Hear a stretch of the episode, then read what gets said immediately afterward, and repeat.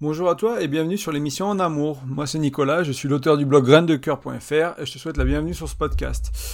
On est en mai 2023, c'est l'épisode 104 que j'ai intitulé Comment les archétypes du féminin impactent les relations de couple. Donc on va aller voir du côté du féminin cette fois, on a allé voir du côté des archétypes du masculin la semaine dernière, donc pour mieux comprendre leur impact sur le couple ou leur impact sur on va dire sur l'homme dans le couple, et là on va faire l'inverse, donc enfin l'inverse, on va aller voir l'autre côté, l'opposé peut-être, euh, s'il y avait un spectrum, et on va aller voir du coup du côté du féminin, du côté des femmes, du côté de vous mesdames. Donc cette semaine, euh, on va passer bah, les archétypes du féminin en revue, hein, comme on a passé en revue ceux du masculin. Euh, ce que j'ai trouvé intéressant en préparant cet épisode, c'est que je me suis rappelé, avant, de les connaître, hein, ces archétypes, que à plusieurs moments dans, ma vie, j'ai vu des femmes qui se disaient moi je suis ci, moi je suis ça, sorcière par exemple, tu vois, je suis une sorcière, c'est un des archétypes qu'on va voir aujourd'hui. Euh, sans, voilà, sans trop savoir qu'il y avait un archétype du féminin, quoi. Elles avaient le sentiment d'une certaine reliance à des choses, peut-être à du subtil, à, à croire qu'il y avait un peu de magie dans la vie et qu'elles arrivaient à jouer avec ça. Enfin voilà, il y a des choses qui, euh, qui ressortent comme ça spontanément chez des personnes que j'ai rencontrées, que ce soit des hommes vis-à-vis des archétypes masculins, mais moins souvent, ou des femmes vis à -vis des archétypes féminins qui sont sortis alors sans même voilà sans même connaître l'existence de ces archétypes. Je trouvais ça très intéressant. Et tu verras qu'il y en a d'autres des archétypes qu'on va voir notamment comme la mère qui est, bah, beaucoup plus présent dans le rôle de, beaucoup de femmes hein, que ce soit un côté maternant euh, dans la vie ou mère d'enfant. Cet archétype il ressort euh, dans, dans, la vie de beaucoup de femmes du moins. Euh, mais il est un peu plus connu. Et on va, ça va être un peu la même chose hein, que la semaine dernière, dans le sens où, au final, l'idée c'est d'aller explorer tous les archétypes euh, et euh, de, comprendre, bah, de, prendre un peu de recul sur comment ils se jouent chez toi, et puis d'apprendre à les intégrer petit à petit pour retrouver une sorte d'équilibre, pour trouver une sorte de capacité à naviguer entre les archétypes, et selon, euh, pardon, je baille un peu, selon les moments que bah, selon la situation dans laquelle la vie te met, en fait. Donc la vie, elle va te mettre dans une situation vis-à-vis de ton couple, vis-à-vis de, de, ton travail, d'autres choses, et peut-être qu'il y a un archétype qui sera plus adapté en réponse à cette situation-là. Donc certaines personnes, certaines d'autres personnes y verront peut-être des personnalités, en fait. J'aime beaucoup cette idée de d'avoir plusieurs personnalités, euh, pas de manière euh, psychiatrique, on va dire, mais plutôt du une manière de se dire, bah voilà, dans, dans, dans un rôle, quand je suis avec mon frère, je suis son frère, quand je suis avec ma mère, je suis son fils, quand je suis avec ma chérie, je suis son compagnon, et en même temps, dans ces gros rôles-là, je peux avoir d'autres personnalités, d'autres identités. Donc là, les archétypes, c'est un peu différent, mais au final, c'est assez proche. Ça se ressemble pas mal. Et ça permet vraiment de, de, de choisir, de, de, se connecter à la meilleure partie de soi pour faire face à une certaine situation ça, ça me paraît vraiment important, ça me paraît vraiment essentiel, euh, et ça peut, ça peut faire du bien à ton couple, ça peut faire du bien à ta vie en général, bien au-delà du couple. Maintenant, on va essayer de voir ça dans le couple. Euh, il faut se rendre compte qu'il y aura peut-être certaines d'entre vous qui ont, ou certains d'entre vous qui sont avec une femme qui a un archétype très développé, euh, qui est vachement plus fort que les autres. Et ça peut être intéressant, hein, bien sûr, si tu as des enfants, d'avoir l'archétype de la mère qui est très développé, c'est essentiel. Et en même temps, si tu es moins connecté aux archétypes qui sont plus liés à la relation de couple et t'es que dans la mer, bah, ton couple il va être négligé, ça va être compliqué. Pareil hein, pour nous les hommes, si on est trop en rapport avec certains archétypes qui sont peut-être pas les meilleurs pour le couple, on va peut-être être des hommes très masculins, très virils, il y a peut-être des choses qui voilà, on va avoir des projets, il y a des choses qui vont avancer dans nos vies, on peut avoir du succès et en même temps, c'est pas nécessairement ces archétypes-là qui vont être le plus utiles pour nos relations de couple, où va falloir qu'ils s'expriment dans la dimension du couple d'une manière légèrement différente. Parce que quand tu as un archétype qui est principalement développé, que ce soit un archétype du masculin ou du féminin, et que tu utilises ça pour répondre aux situations de la vie, c'est un peu la métaphore du eh ben, quand tu es un marteau, tous les problèmes dans la vie sont des clous. Euh, et en fait, c'est pas vraiment ça la vie. Tous les problèmes ne sont pas des clous. Donc, si tu arrives à avoir une certaine flexibilité dans tes personnalités, dans tes archétypes pour naviguer tout ça, euh, ça devrait t'aider à, mieux vivre ton quotidien. Avant d'aller plus loin, j'aimerais te rappeler te rappeler ce que c'est un archétype. Donc un archétype du féminin ou un archétype du masculin, en référence à l'épisode de la semaine dernière. Si tu sois un homme ou une femme, hein, tu peux aller voir l'épisode de la semaine dernière, euh, parce que tu es sûrement en couple ou dans des relations avec des hommes ou des femmes dans ta vie, au travail, et du coup comprendre ces archétypes, ça peut t'aider. N'hésite pas à aller revoir l'épisode 103 euh, si jamais tu l'as pas vu. Enfin, aller le voir du coup. Mais pour ceux qui n'ont pas écouté l'épisode de la semaine dernière, ceux qui ont déjà oublié la définition, je vais te la redonner. Donc un archétype ou les archétypes sont des modèles de comportement et de personnalité qui sont présents dans l'inconscient collectif. Donc modèles de comportement ou de personnalité qui sont présents dans l'inconscient collectif. C'est-à-dire que bah, que tu le veuilles ou non, entre guillemets, que tu en aies conscience ou pas, c'est là en fait, ça se joue, ça s'exprime en toi, euh, à travers toi. Et, euh, et du coup, c'est l'invitation aujourd'hui, hein, c'est d'aller mettre de la conscience sur ces archétypes, et encore une fois, bah, regarder où t'en es, faire un peu le point, dire bah voilà, j'ai beaucoup de ça, et c'est très bien. Et en même temps, peut-être que je peux développer un peu plus de ça, ça me serait utile dans mon couple, ça me serait utile au travail, ça, me serait utile avec mes enfants, avec mes frères et sœurs, peu importe les relations qui sont importantes pour toi et qui ont besoin peut-être d'un d'un petit peu d'adaptation de ta part. Alors si tu cherches en ligne, hein, moi je vais t'en proposer quatre aujourd'hui des archétypes du féminin. Il y a plein plein de, de manières de regarder ça. Il y a des gens quand on propose 10, il y en a qui vont dire qu'il y a quatre principaux et des secondaires. Voilà, là je t'en propose quatre. Euh, ce qui est important, c'est pas les noms de ces archétypes-là éventuellement, c'est ce qu'ils représentent, c'est les caractéristiques qu'ils ont. Euh, et éventuellement, si tu cela te parle pas tant que ça, tu peux aller voir plein d'autres. Tu tapes archétype du féminin Google et puis tu prends un article, un podcast, une vidéo YouTube qui te propose une autre structure pour ces quatre, euh, ces quatre archétypes et tu verras qu'il y, a pas mal de choses. Donc euh, arrête-toi pas sur leur nom par exemple, euh, essaie de regarder ce qu'ils veulent dire, comment ça, ça s'exprime dans ta vie, et puis si tu as un autre référentiel qui te parle plus, ou tu peux inventer, hein, tu peux transformer la mer en, autre chose, ou je t'ai parlé tout à l'heure de la sorcière en autre chose. Il y en a deux autres qu'on va aller voir, donc il y a la mer qu'on a déjà vu, la sorcière, enfin qu'on a déjà vu, j'ai déjà abordé. Il y a la vierge, ou la jeune fille, donc ça, c'est le, ça peut être le troisième, et il y a l'amante. Donc c'est un peu différent hein, de ceux du masculin, parce que le masculin de mémoire, on avait le roi, on avait le guerrier, on avait le sage, et on avait l'amant. Donc on retrouvait l'amant, on retrouvait le sage ou le mage, c'est la sorcière, on retrouvait le père, donc le père ou la mère, et euh, bah chez les hommes, il y avait le roi, et là il y a la vierge ou la jeune fille, donc c'est un peu différent. Il y a l'archétype de la reine, tu peux aussi aller le voir s'il te parle plus, c'est aussi ok. Voilà, on va se concentrer sur ces quatre-là, c'est ceux, que, ceux sur lesquels j'ai fait le plus de recherches en fait. C'est pas, je te présente quelque chose, dans les archétypes, moi j'en ai, je l'utilise un peu, c'est pas mon domaine d'expertise, donc j'ai pris un modèle qui est déjà existant. Euh, c'est quelque chose que j'ai que j'ai intégré avant de t'en parler quand même, mais c'est voilà, c'est pas c'est pas là où j'ai le où je suis le plus flexible, euh, enfin où j'ai le plus d'expertise, on va dire. Euh, mais je je voulais l'amener parce que moi déjà, surtout ceux du masculin, hein, plus ceux du masculin dans mon cas à moi, ils m'ont été vraiment, j'en parlais la semaine dernière, hein, ils m'ont vraiment été essentiels à comprendre comment je me suis construit en tant qu'homme et là où pourquoi j'ai vécu plein de situations dans ma vie en fait, en me rendant compte que j'étais très connecté à certains archétypes et pas du tout à d'autres. Et les, archétypes un peu plus virils, euh, les archétypes un peu plus de mec, le guerrier, euh, etc. Je suis pas trop connecté à ça, euh, plus aujourd'hui, beaucoup moins avant, et du coup ça avait, ça, avait un impact dans ma vie. Donc j'ai beaucoup plus, plus creusé, on va dire, ceux du masculin, parce que c'est ceux qui m'ont le plus touché moi.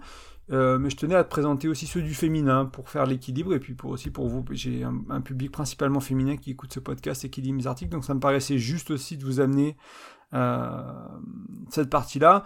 Et peut-être que s'il y a besoin de creuser, ce sera plus ailleurs qu'ici. Euh, mais en attendant, ça va te donner une présentation qui devrait suffire pour acquérir des bases, pour comprendre comment ça marche et quoi en faire et faire tes premiers pas sur ce chemin-là. Comme souvent, hein, moi, ce qui m'intéresse, c'est te donner une certaine soif, de compréhension, de, curiosité autour des relations de couple. Et après, si tu vas lire un livre, si tu écoutes d'autres podcasts, ça me gêne pas du tout. Je t'invite même à le faire. Il y a plein d'autres sources d'informations, il y a plein d'autres choses. N'hésite pas à revenir ici aussi. J'ai plein de choses à partager. Mais voilà, je suis pas, euh, je me considère pas comme le, détenteur de la connaissance universelle, loin de là. Donc voilà, surtout sur ce thème-là, il y aura peut-être des gens qui en parleront mieux. Donc n'hésite pas à creuser un peu si ça te parle. Euh, donc on va aller voir ces quatre archétypes. Avant, avant de passer à la suite, et pour changer un peu, je vais faire comme l'année dernière, je vais faire une petite pause au milieu du podcast et je vais te présenter plusieurs choses. Euh, déjà, une interview que je suis en train de préparer. Donc la, semaine dernière, je te disais pas, enfin je savais pas vraiment si c'était avec une ou un, invité. Ça va être avec une invitée, euh, et on va parler des relations toxiques. Donc si tu as des questions sur les relations toxiques, n'hésite pas à me les envoyer par email, poster sur les réseaux sociaux. Euh, moi, je suis en train de préparer l'interview de mon côté et je pourrais inclure les questions de, des auditeurs, des auditrices sur ces thèmes-là. Euh, cette personne, elle est un peu spécialisée euh, dans les relations toxiques, elle en a vécu et maintenant elle accompagne en tant que coach les personnes qui en vivent, en fait, tout simplement. Donc voilà, ça ce sera, je sais pas quand il sortira l'épisode en fin mai, début, début juin, voilà, c'est Et, moi, j'ai un déménagement de maison, elle, a eu un enfant. Il y, a, des choses qui font que ce sera peut-être pas tout de suite, tout de suite, mais on le prépare. Donc, si tu as des questions sur les rotations toxiques, n'hésite pas. Enfin, pour aider le podcast, si tu penses que le message est intéressant, si tu penses que le message est important, il y a plusieurs moyens. L'un, c'est bien sûr de partager les épisodes avec des proches, des amis autour de toi, et de mettre des commentaires ou des notes sur les plateformes de podcast. Donc si tu es en train d'écouter sur iTunes, tu peux aller tout en bas par exemple, et tu verras que tu as un petit, euh, en anglais ce sera review, ou je sais plus comment c'est en français, tu auras un petit moyen de mettre une 1 à 5 étoiles, et puis de mettre un petit commentaire. Donc ça, c'est des, des, manières hein, de t'inscrire aussi sur les autres plateformes, comme Spotify, etc. C'est ce qu'utilisent les plateformes de podcast pour savoir si le podcast plaît et euh, le partager dans le moteur de recherche, euh, dans le référencement. Il ressortira plus s'il y a plus de notes, s'il y a plus de commentaires et s'il y a plus d'abonnés. Donc n'hésite pas à faire tout ça pour, pour soutenir le podcast. Là, c'est ma petite pub à moi. Euh, je te propose des accompagnements en développement relationnel, donc que tu sois seul ou en couple. donc là, tu vas sur graindecoeur.fr, il y a un onglet accompagnement et tu pourras voir un peu ce que c'est. C'est pas vraiment du coaching, c'est pas de la thérapie, je suis pas thérapeute, je suis pas psychologue mais c'est un accompagnement pour mettre des choses en place dans ton couple, dans ton quotidien, euh, autour de la thématique du couple, dans toutes les dimensions du couple. Ça peut être autour de, de ce qu'on va voir aujourd'hui ou d'autres choses que je t'amène. Donc si tu as envie d'être accompagné, c'est possible. Euh, dans les mois qui viennent, à cause du déménagement, je vais peut-être prendre que quelques personnes. Donc là, j'ai une petite pause, on va dire, de mes accompagnements, et ceux que j'avais en sont terminés. Donc j'ai de la place pour en, recommencer et me consacrer à toi, mais j'en prendrai que quelques-uns. Donc n'hésite pas à, me contacter rapidement si ça t'intéresse pour qu'on travaille ensemble et qu'on chemine sur le chemin du coup. Enfin voilà, que je t'aide, que je t'aide. C'est un grand mot que je t'accompagne à cheminer sur le sur, sur, sur, la thématique des relations amoureuses, des relations intimes du couple. Voilà. Et enfin, euh, je t'offre un e-book, il est gratuit, tu vas sur graindecoeur.fr, il suffit de mettre ton prénom et ton email pour le recevoir, et il te donne 5 outils de communication. Donc dès qu'on parle de couple, hein, enfin 5 outils pour mieux communiquer, dès qu'on parle du couple, dès qu'on parle de, tout, de spiritualité, de sexualité, de, ce qu'on va voir aujourd'hui, c'est tu vas être capable de vraiment en profiter que si tu sais communiquer dans ton couple. Donc cet e-book il est important pour poser quelques bases pour mieux communiquer euh, et, voilà, c'est des choses que je reprends pas toujours dans le podcast, hein, comme elles sont dans l'ebook, et que l'ebook il est accessible à tout le monde tout le temps, il est gratuit, je te l'offre, donc n'hésite pas à le télécharger. Reprenons le podcast, je vais te parler un peu des archétypes. Maintenant, on va les revoir un on va les passer en revue un par un. Et on va commencer par celui de la mère. Euh, donc la mère, elle a deux adjectifs qui viennent avec, souvent c'est protectrice et guérisseuse. Euh, donc bien sûr, c'est un archétype qui va être associé à la maternité, donc il y a une certaine nature maternelle et chaleureuse qui est présente, et on peut l'associer à quelque chose de nourrissant, bien sûr à la protection, à la guérison, parce que c'était dans le titre. Euh, donc si tu incarnes cet archétype, ça peut vouloir dire que tu es capable d'une grande empathie, d'une grande compassion. donc ça c'est un peu les points forts de la mère. Les points faibles éventuellement de la mère, quand, quand tu es dans le rôle de la compagne, quand on est dans la thématique du couple, c'est que ça peut être étouffant la mère il peut y avoir une sorte de possessivité qui s'exprime ou un envahissement ou un excès de protection. Donc là, on est maternant, enfin, tu peux être, si tu es dans cet archétype-là, vis-à-vis de ton partenaire, un peu comme sa mère, quoi. Tu sais, on dit qu'il y a ces hommes qui ont, des problèmes de mère et ces femmes qui ont des problèmes de papa. C'est un peu ça, quoi. La, chérie maternante, sûrement quelqu'un qui a peut-être des problèmes liés à son enfance, quelqu'un qui n'a pas vraiment grandi, qui n'est pas encore très mature, qui a des fois besoin d'être un peu materné, qui est encore un peu rattaché à sa mère et qui cherche ça dans sa compagne. J'ai lu plusieurs livres de psychologie qui parlaient vraiment que voilà, c'est un schéma assez classique, hein, autant les hommes que les femmes. On cherche on cherche à retrouver un peu ce qu'on a connu chez nous et euh, bah, ça implique les deux parents et notamment euh, la mère pour les hommes dans ces cas-là. Donc ça, ça peut être un peu les défauts et les points forts de la, de la mère, donc protectrice, guérisseuse, euh, nourrissante, voilà, empathique, compassion, mais en même temps étouffante. Et c'est toujours pareil, hein, c'est s'il y a un excès, quoi, s'il y a un excès de, de mère. Donc le deuxième, celui de la vierge de la jeune fille, donc là, les adjectifs, qui sont associés, ça peut être souvent perfectionniste ou discipliné. Il se peut que ce nom, vierge, jeune fille, soit plus trop aligné avec les standards d'aujourd'hui. Bon, il faut, voilà, je t'invite à aller au-delà de ça. C'est dans la carte de lecture que, je te présente, c'est appelé comme ça, donc je, le réutilise, mais il y a des personnes qui ont changé ces mots-là, qui en ont mis d'autres, mais l'essence de, de l'archétype reste le même en fait. Euh, donc voilà, t'arrêtes pas à ça et on, va regarder ce que ça veut dire ensemble. Donc là, on va être connecté plutôt à la pureté, à l'innocence et à la perfection. Euh, donc ça peut se traduire par une apparence qui est soignée, qui est élégante, qui est raffinée. C'est des gens qui peuvent faire, euh, des femmes qui peuvent faire attention à leur apparence de cette, manière-là. Il y a cette notion de discipline et d'organisation. Donc c'est des, ça des, des, femmes qui vont être très organisées, très disciplinées, et ça peut s'étendre aux compagnons. Est-ce que c'est un plus, est-ce que c'est un moins? Ça dépend tout de l'équilibre, ça dépend tout de comment c'est fait. Hein. Si tu commences à organiser et à créer de la discipline pour ton chéri, bah, des fois ça peut motiver et des fois ça peut étouffer aussi. Quoi. Ça dépend un peu de, comment c'est navigué. Euh, pareil, la, tendance perfectionniste, c'est pareil, perfectionniste, ça, a des avantages hein, à plein de niveaux et en même temps ça a aussi des conséquences qui sont parfois délicates pour le couple. Euh, et là, ce qu'il peut y avoir aussi avec cet archétype-là, donc de la jeune fille de la Vierge, c'est une certaine froideur, une certaine distance, et qui va compliquer en fait la connexion émotionnelle et, euh, parfois sexuelle aussi. Euh, donc on est un peu dans, peut-être dans une sorte d'image que la femme doit être, raffinée, élégante, euh, discipliné, organisé, donc voilà, avec une certaine distance en fait, peut-être plus dans le faire que dans les émotions, quoi, que dans l'émotionnel. Et du coup, ça peut créer une distance au niveau de la sexualité et de l'émotionnel. Euh, donc ça, c'est un peu les, les, les, ce qui peut être compliqué avec l'archétype de, de, la Vierge ou de la jeune fille. Ensuite, pour la sorcière, ce qui lui est souvent associé, ça va être ce qui est mystique ou transformante. Donc ici, on peut parler de magie. Il y a des femmes qui vont parler de magie. Moi, j'ai connu euh, mon ex-épouse se sentait sorcière. Elle avait des copines qui se sentaient sorcières. Du coup, elle faisait des soirées de sorcières dans les bois euh, à faire de la magie noire. Euh, J'avais vu aussi des reportages sur des femmes qui, voilà, qui tu trouveras, tu trouveras ça, hein, des femmes qui alors c'est pas c'est pas de la magie comme dans les contes et les, les faits. Des fois c'est le, pouvoir de, des pensées positives. Voilà c'est des choses comme ça quoi. Mais c'est cette idée qu'on peut manifester avec ses actions avec sa pensée.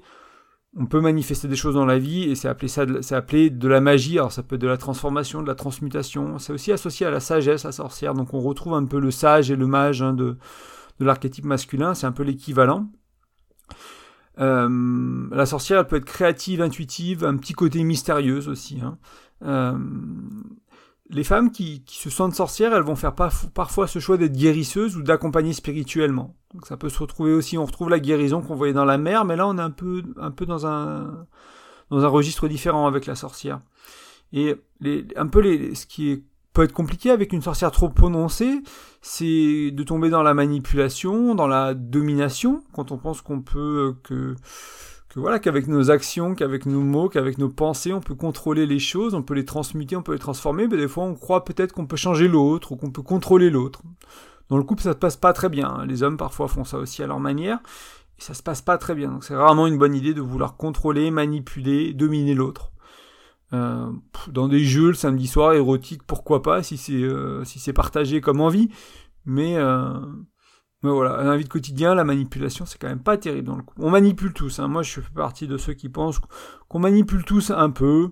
Il y a des gens qui sont manipulateurs, qui ont une essence de manipulation, et c'est des relations toxiques, c'est des pervers narcissiques, c'est des choses comme. Ce sont des gens qui ont, on peut mettre ces étiquettes là-dessus, et c'est c'est très, on va dire c'est des relations qui peuvent tourner toxiques. La manipulation, ça peut être simplement euh, je me sens pas bien et du coup euh, je vais me comporter comme un gosse euh, pour appeler l'archétype mère de, ma compagne et qu'elle prenne soin de moi. C'est de la manipulation un peu éventuellement. J'ai pas pris soin de mes besoins, j'ai pas exprimé clairement mes besoins, je me suis comporté de manière assez immature et tout ça pour avoir un câlin quoi. Ça c'est de la manipulation si ça arrive de temps en temps, c'est pas grave ces petites choses comme ça quand on manipule à, ce, niveau-là. Quand c'est tous les jours, tout le temps, très souvent, pour des choses bien plus graves ou bien plus importantes, c'est là que ça devient compliqué. Et aussi, la sorcière, elle peut tendre vers l'indépendance et euh, être très indépendante.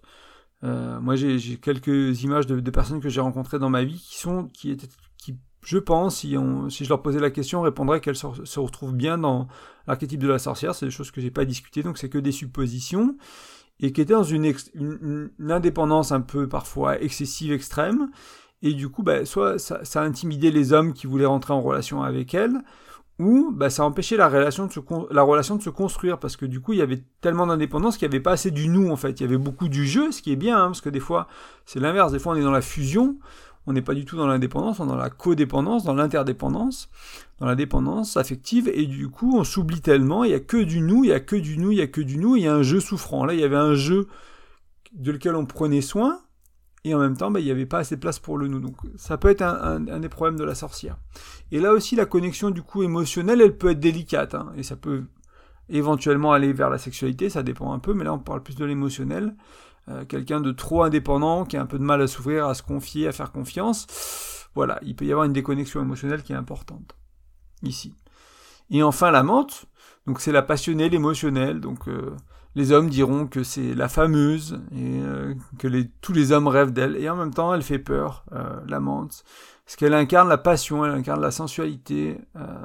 moi, une des plus grandes peurs que j'avais en grandissant, en étant, je sais pas, quand j'avais 20, 25 ans, même 30 ans, donc il y a une dizaine d'années, c'est vraiment de, trouver une femme euh, qui s'assume dans sa sensualité, dans son plaisir, dans son désir. Ça, ça faisait peur, quoi. Moi, je me sentais un peu dans mon petit garçon. J'avais pas fait tout ce travail que j'ai fait en tantra sur le masculin, etc.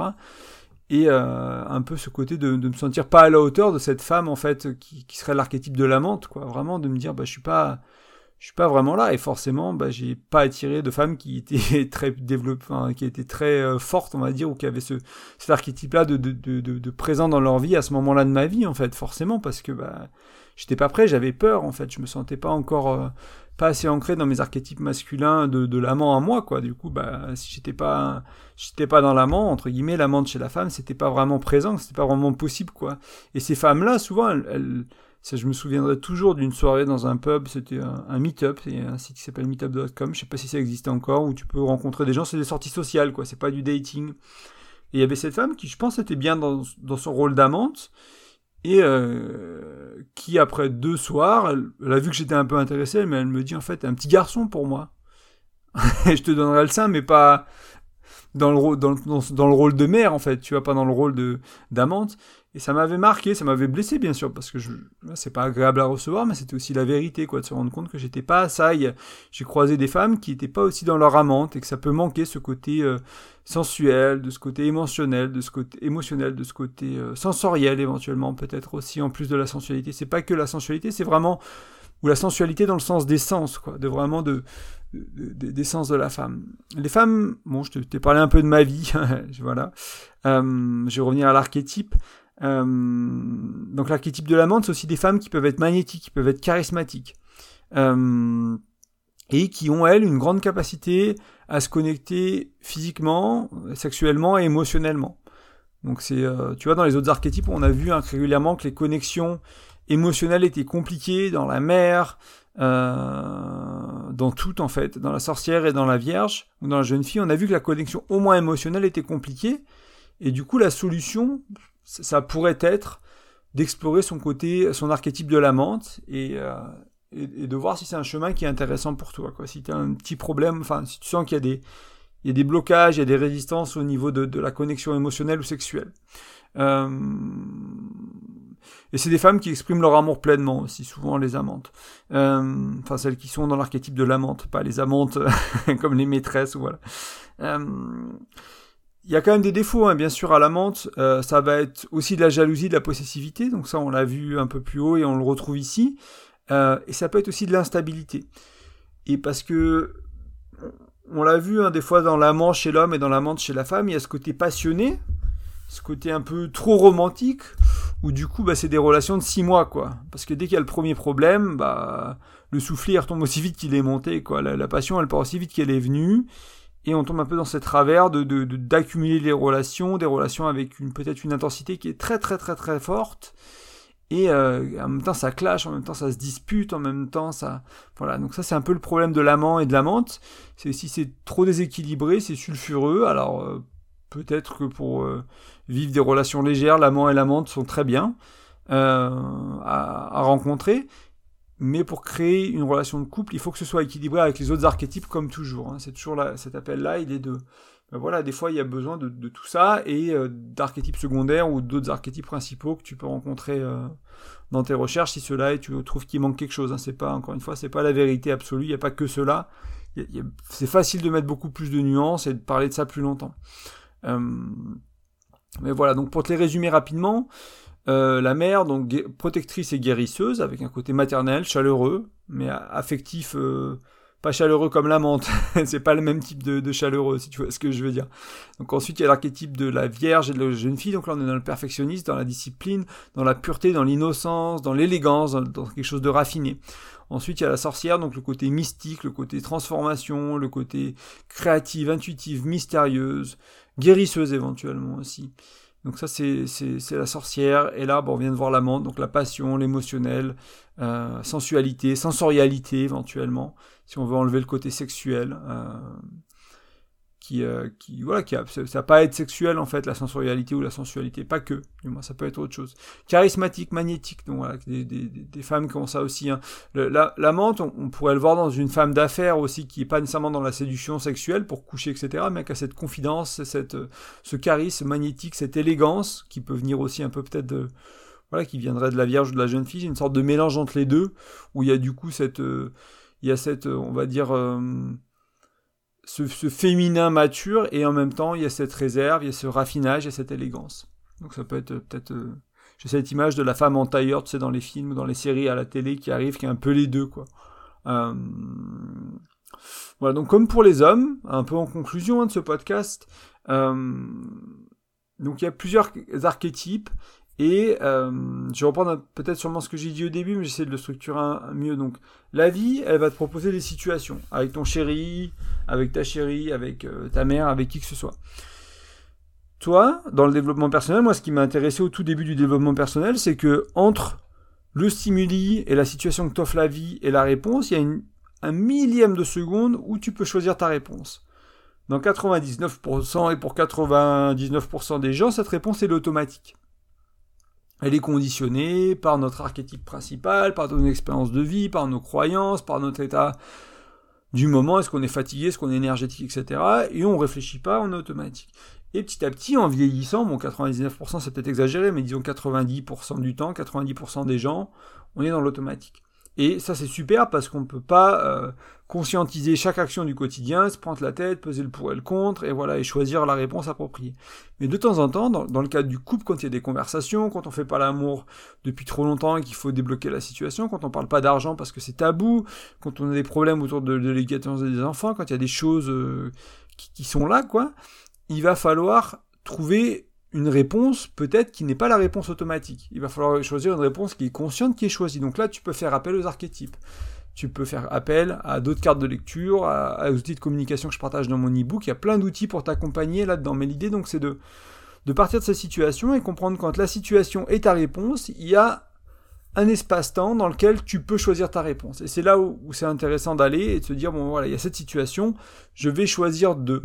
Et éventuellement, si tu es un mec et que tu es avec une nana, tu peux lui dire, bah là, moi j'aimerais, j'aimerais parler à ton archétype euh, amante, par exemple, c'est samedi soir, on avait prévu une soirée. Comment, comment on peut amener l'amante Et pareil à ton chéri, si ça va pas, etc., et que c'est lui qui est pas dans une, énergie sexuelle, tu peux dire j'aimerais parler à l'amant. Comment on peut faire? Comment on peut amener l'amant? Comment on peut passer la soirée avec l'amant ce soir? Ou comment on peut passer la soirée avec le guerrier? J'ai besoin de me sentir en sécurité en ce moment dans ma vie, ça va pas. J'ai besoin de solutions, j'ai besoin de concret, j'ai besoin d'action, j'ai besoin de choses qui bougent. On, je sais pas, non, on va déménager avec ma chérie. Peut-être qu'il y aura besoin de l'énergie du guerrier des fois quand on déménage, quoi. Porter les cartons, euh, faire, euh, enfin faire, en sorte que ce déménagement-là, il avance. Il y aura besoin de cette énergie-là du guerrier. Et si je reste dans mon amant à essayer de, de la draguer, de la séduire, etc., ça peut-être pas marcher, en fait. Donc voilà, donc trouver ça et puis demander quand tu es, quand es en relation, dire bah là j'ai besoin du guerrier, là j'ai besoin de la sorcière, là j'ai besoin de la, la, jeune fille, là j'ai besoin de. etc. etc. etc. On va au sort, on a invité euh, un repas de, on a invité à la fête de l'entreprise de Noël, etc. Bah, la jeune fille, elle est pas mal, parce que c'est, c'est, l'élégance, c'est le raffiné, c'est le soigné, c'est vraiment bien s'habiller, être élégant, enfin voilà. Euh, pas allumer tous les collègues, pas être dans la menthe, ce genre de choses-là. Euh, donc c'est ok, il y a une situation. Après, je choisis ma réponse au travers de l'archétype ou d'autres choses. Donc ça, c'est un bon début.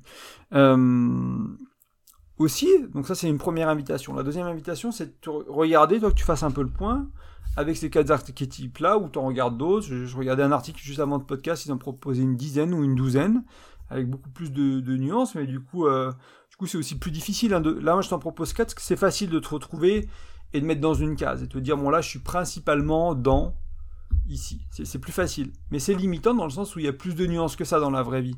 Donc souvent, tu as des archétypes secondaires. Je vais pas te faire la liste des archétypes secondaires. On l'a fait la semaine dernière dans, dans l'épisode sur les aubes. Il y en a plein. Ça pourrait être, euh, je sais pas moi, euh, ça pourrait être bah, le l'enseignante, la visionnaire, l'humanitaire, la mentor, la créative, la protectrice, l'aventurier, l'artiste, l'écologiste, la courageuse, la pacifiste. Voilà, ça c'est ce genre de qualitatif, c'est des, archétypes secondaires. Donc tu peux être euh, la mère euh, pacifiste, euh, etc. Et donc, bah, grâce à ces archétypes secondaires ou d'autres primaires que tu peux trouver, tu vas pouvoir vraiment, donc la, deuxième méditation, je te rappelle, je me suis un peu égaré, c'était de faire le point sur où t'en es et ce que tu veux développer. De dire, bah, voilà, je sais pas, j'ai deux enfants, je prends un peu un stéréotype, hein, j'ai deux enfants, ça fait quelques années, ils ont déjà grandi, donc c'est un challenge qui est immense pour le couple. Et du coup, ce qui va passer, c'est que l'archétype de la mère est très développé et l'archétype de l'amante, ben, il est un peu endormi. Donc c'est comment vous allez faire avec ton chéri pour euh, créer de l'espace, pour créer de la confiance, pour créer du temps, pour créer, pour trouver de l'énergie, voilà, pour trouver des ressources, pour aller se reconnecter à l'amante. Souvent, l'amante, est très présent au début de relation.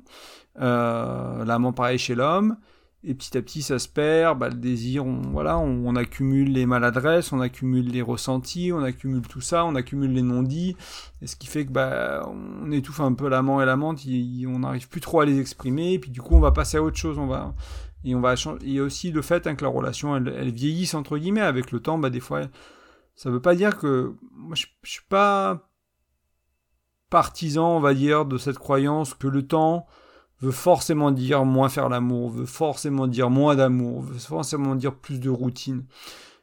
Probablement, oui, à, plein de niveaux, et en même temps,